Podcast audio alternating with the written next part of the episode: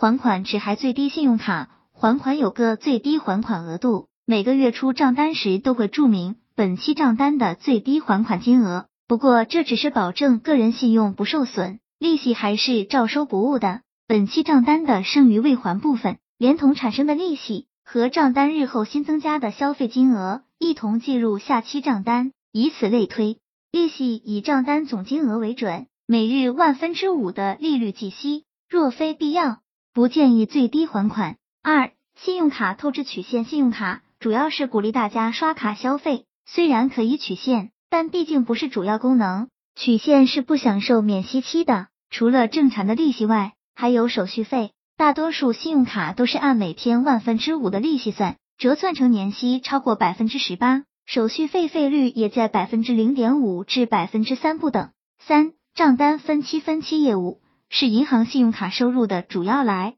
源之一，银行往往高喊免息，需要收取一定的手续费。免息不免费，总体算下来代价高昂，一般超过贷款的利率。分期后若想提前还款，银行一般不免收手续费。不过对于有提额需求卡友来说，适当的分期也有助于提额申请。四、忽视账单，同时使用了多家银行的信用卡，主副卡间也是交替使用，就会让很多人弄不清自己的账单金额，只能估计个大概。还款时，万一少还了一点，就会产生利息。还可能逾期，而且大部分银行是全额罚息的。如果你欠了一万块，还款低于九千九百九十元，银行也是按总账单一万元计息的，日利息万分之五，这一万元账单每天就会产生五元的利息。五、信用卡存钱，有些人刷卡习惯了，有了现金也顺手往信用卡里存。现在虽然很多银行取回一缴款